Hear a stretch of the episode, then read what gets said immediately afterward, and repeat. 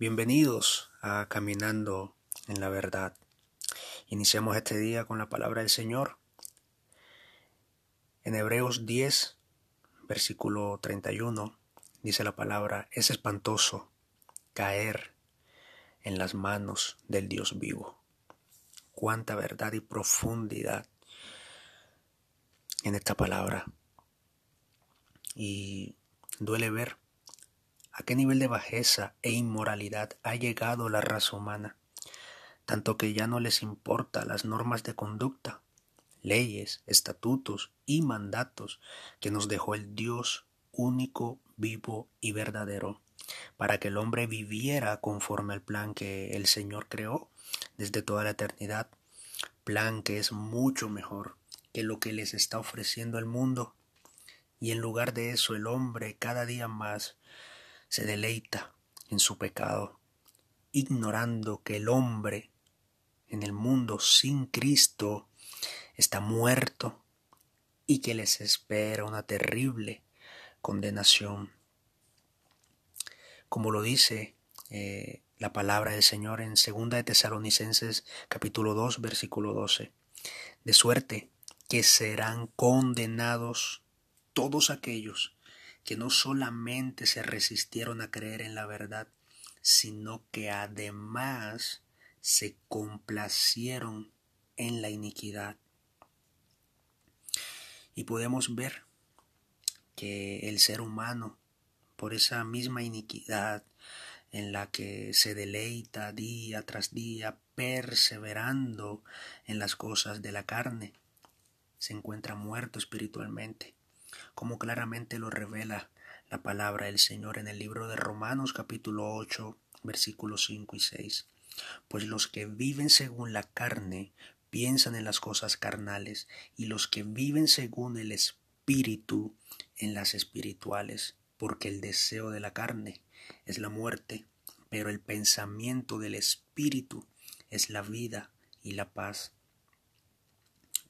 Es por eso que el hombre en el mundo sin Cristo, ignorando y rechazando la verdad que los puede salvar, vive de esta manera, como lo describe la palabra en Efesios capítulo 4 versículo 18. Y su mente oscurecida, apartados de la vida de Dios por su ignorancia y la dureza de su corazón. Por eso mismo, por esa ignorancia y dureza, perseveran en vivir conforme al molde de este mundo, tratando de ganarse los galardones vanos del mundo e ignorando esta gran verdad revelada, escrita en la palabra del Señor en el libro de Marcos 8, 35, 36 porque el que quiera salvar su vida la perderá, pero el que pierda su vida por mí y por el Evangelio la salvará. ¿De qué le vale al hombre ganar el mundo entero si pierde su vida? ¿De qué le vale al hombre ganar el mundo si pierde el alma? Palabras de nuestro Señor Jesucristo, del autor de la vida, del Hijo de Dios. Y bueno, a, ¿A qué se refiere el Hijo de Dios, Jesucristo, con esto de, que vemos en el pasaje de morir por Él y por el Evangelio? Lo deja muy claro eh, en, en un versículo anterior.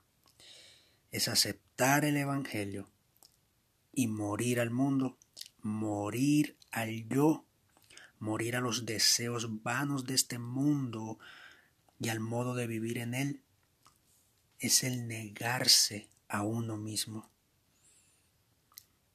En el, en el versículo 34 de Marcos 8 dice, llamó a la gente, Jesucristo hablando, y a sus discípulos y les dijo, el que quiera venir en pos de mí, niéguese a sí mismo, tome su cruz y sígame.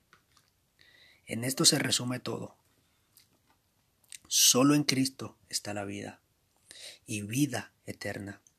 Solo en Él el hombre se salvará. Primera de Juan 5, 11, 12. Este es el testimonio que Dios nos ha dado, la vida eterna. Y esta vida está en su Hijo. El que tiene al Hijo tiene la vida. El que no tiene al Hijo de Dios no tiene la vida. El Señor los bendiga en este nuevo día.